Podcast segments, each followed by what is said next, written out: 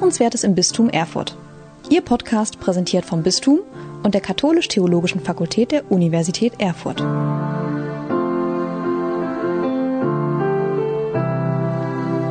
Ja, lieber Herr Hülfenhaus, liebes Bistum Erfurt, vielen Dank für die Einladung.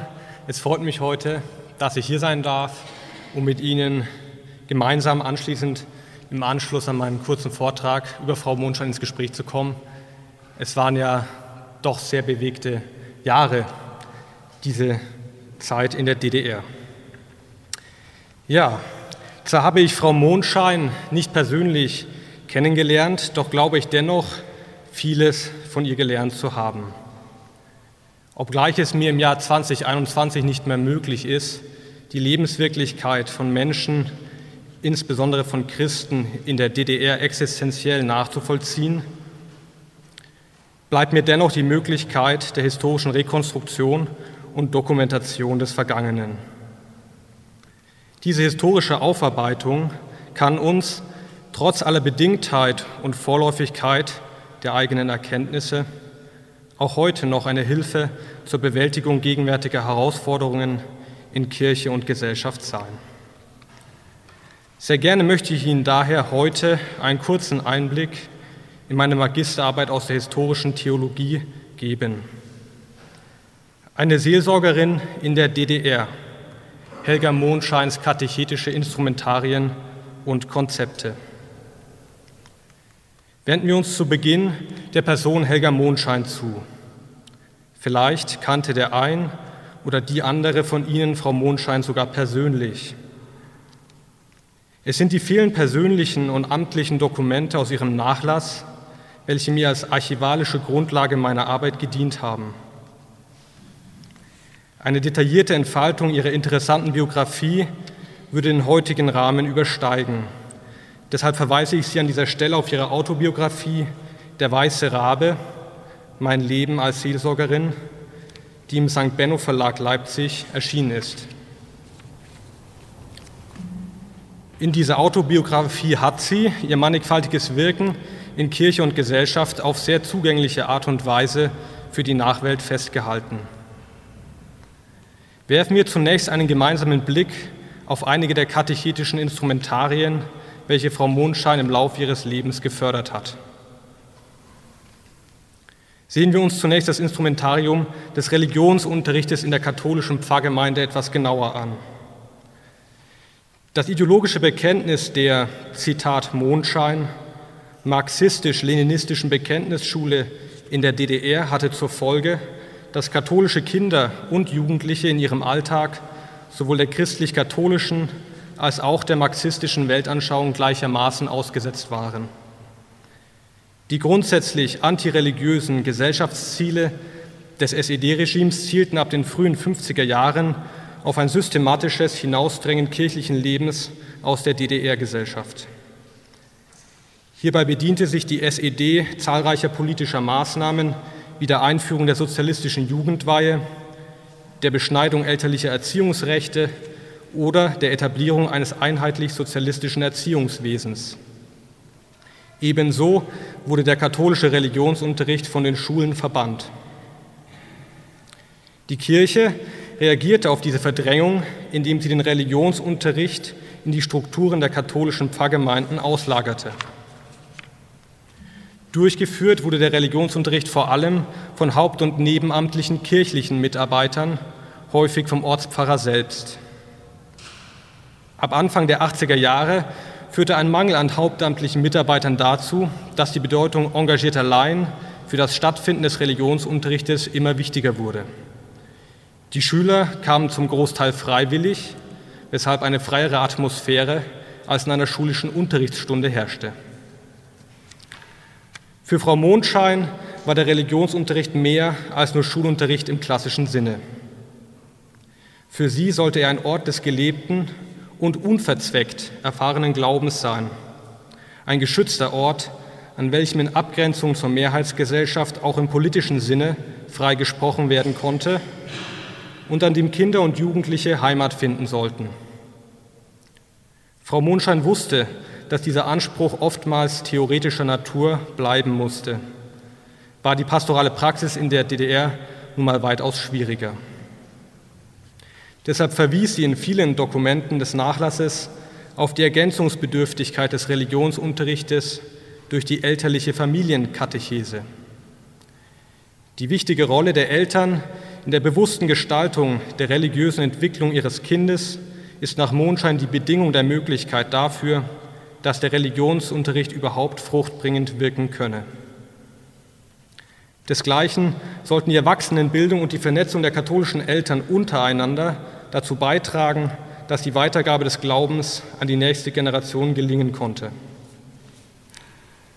Bei dem Religionsunterricht ging es Frau Mondschein somit vor allem um eine ganzheitliche und natürliche Einführung in den Glaubensvollzug und nicht nur um die Vermittlung rein religiösen Sachwissens.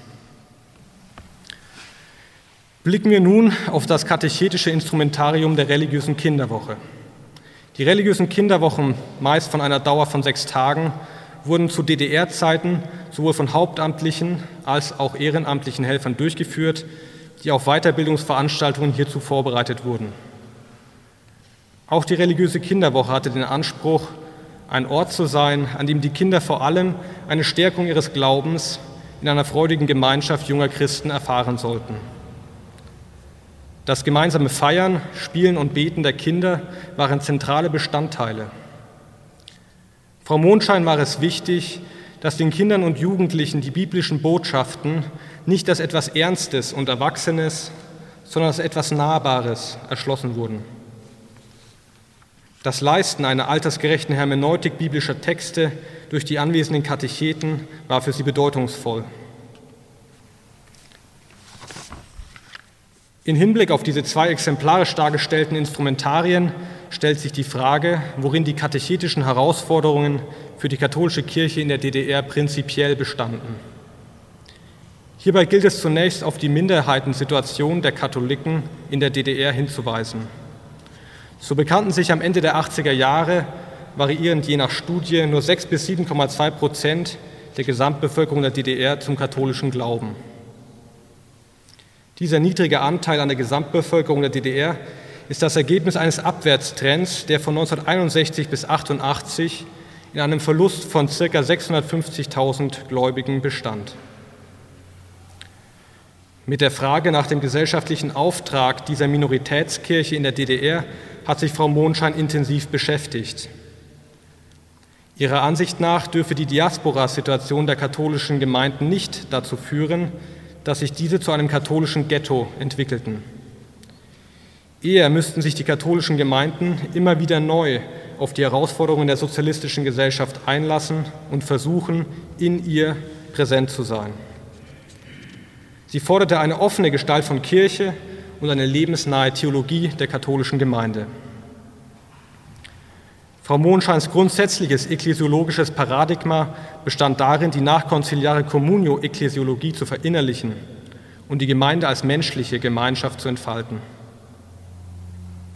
Überdies stellten für Frau Mondschein, Zitat, katechetische und pastorale Pauschalangebote, Zitat Ende, keine ausreichende pastorale Initiative unter den Bedingungen der DDR-Gesellschaft dar. Unter solchen Pauschalangeboten verstand sie beispielsweise die einfache Einladung zu Gottesdiensten, Vorträgen und Versammlungen in der Gemeinde. Die Kirche müsse in der sozialistischen Gesellschaft hingegen, Zitat, echte Glaubensinformation und gelingende Seelsorge, Zitat Ende, für die Menschen anbieten. Die gelebte Ökumene sah sie hierbei als selbstverständliche Hilfe an. In der Frage des Umgangs katholischer Familien mit der Schulsituation ihrer Kinder plädierte Frau Mondschein dafür, die sozialistische Schule zu akzeptieren und auch in ihr christliche Positionen zu beziehen. Eine Situation der Totalverweigerung lehnte sie ab. Sie hoffte, dass sich durch die Präsenz christlicher Schüler und Eltern die Bekenntnisschule verändern und ein Ort des christlichen Zeugnisses werden könnte. Sie trat folglich für einen differenzierten und zugleich pragmatischen Umgang einer katholischen Minderheit in ihrem Umfeld ein. Eine weitere katechetische Herausforderung für die Kirche bestand darin, dass viele Kinder in der DDR keine Möglichkeit hatten, an einer Vorschulkatechese teilzunehmen. Im Jahr 1978 bestand hierzu beispielsweise in ungefähr der Hälfte aller katholischen Gemeinden keine Möglichkeit. Auch die Teilnahme der Schüler der sechsten bis achten Jahrgangsstufe am gemeindlichen Religionsunterricht nahm in jenem Zeitraum ebenfalls deutlich ab. Diesen für die Ende der 70er Jahre konstatierten pastoralen Abwärtstrend umzukehren, schien nicht einfach zu sein. Dennoch hat Frau Mondschein stets die bestehenden Möglichkeiten zur Förderung der Katechese auf vielfältige Weise genutzt. Zu nennen ist hier die Vielzahl katechetischer Sonderkurse, an denen sie beteiligt war. Diese zielten unter anderem darauf ab, Ehrenamtliche dahingehend zu befähigen, Kindern den Religionsunterricht in der Pfarrgemeinde erteilen und in der Kinderpastoral mitarbeiten zu können. Die Teilnehmer eines katechetischen Sonderkurses fanden sich monatlich für ein bis zwei Konsultationstage über eine Dauer von zwei Jahren zusammen.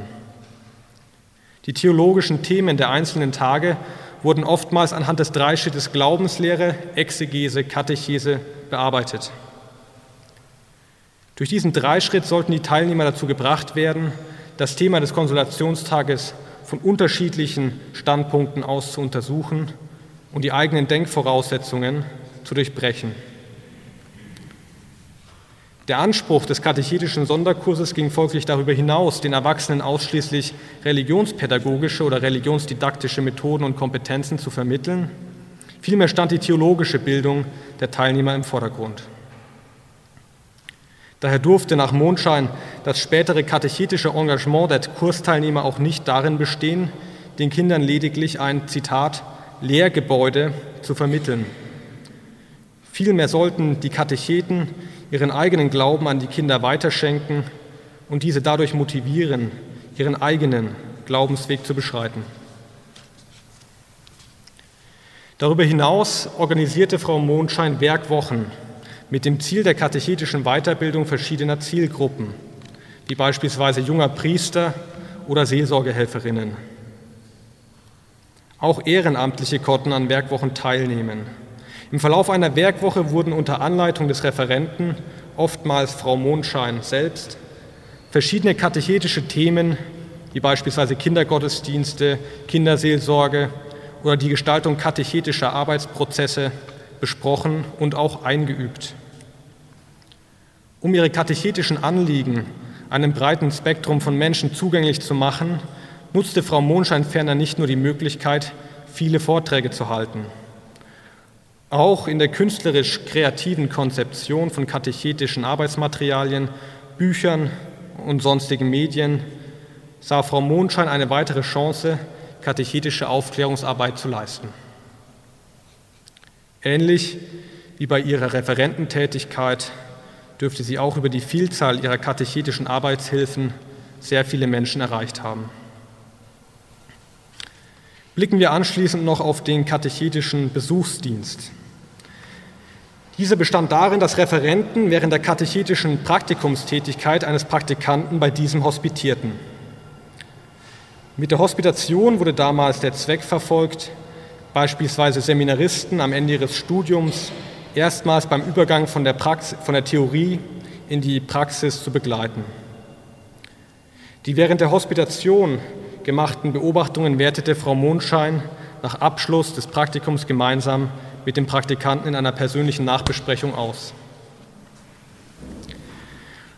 Noch viele weitere Instrumentarien, wie beispielsweise die zahlreichen Arbeitstage, Familientage oder Ausbildungsprogramme unterschiedlicher Art könnten Erwähnung finden. Doch belasse ich es bei dem bereits Erwähnten, um kurz ein persönliches Fazit zu ziehen. Zwei Aspekte aus dem Denken von Frau Mondschein sind mir besonders wertvoll geworden. Da ist zunächst ihr Respekt vor den Menschen, so wie sie sind. An vielen Stellen des Nachlasses wurde deutlich, dass ihr die Bewahrung des, Zitat, natürlichen Menschseins sehr wichtig war. Die Verschränkung von Anthropologie und Theologie war für sie selbstverständlich. Eine Rede von Gott, ohne dabei auch vom Menschen zu sprechen, lag ihr fern. In ihrer Anthropologie wurzelt auch ihre Achtung der menschlichen Freiheit im Kleinen wie im Großen. Insbesondere im Hinblick auf Kinder und Jugendliche führt sie aus, wie bedeutsam die Erfahrung spielerischer Freiheit im Kindesalter dafür ist, dass es dem Menschen gelingt, im Laufe seines Lebens einen Platz für Gott freizuhalten.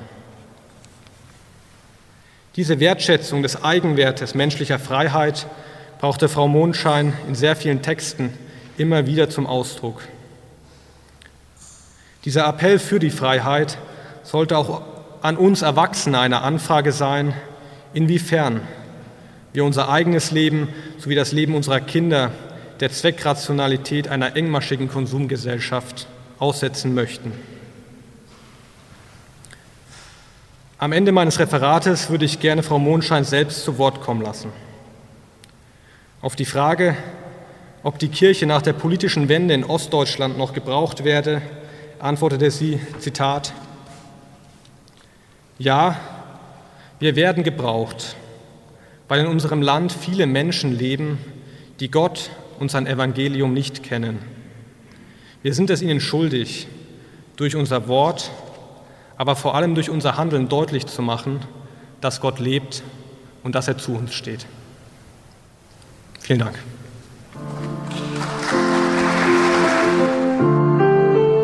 Sie hörten Hörenswertes im Bistum Erfurt.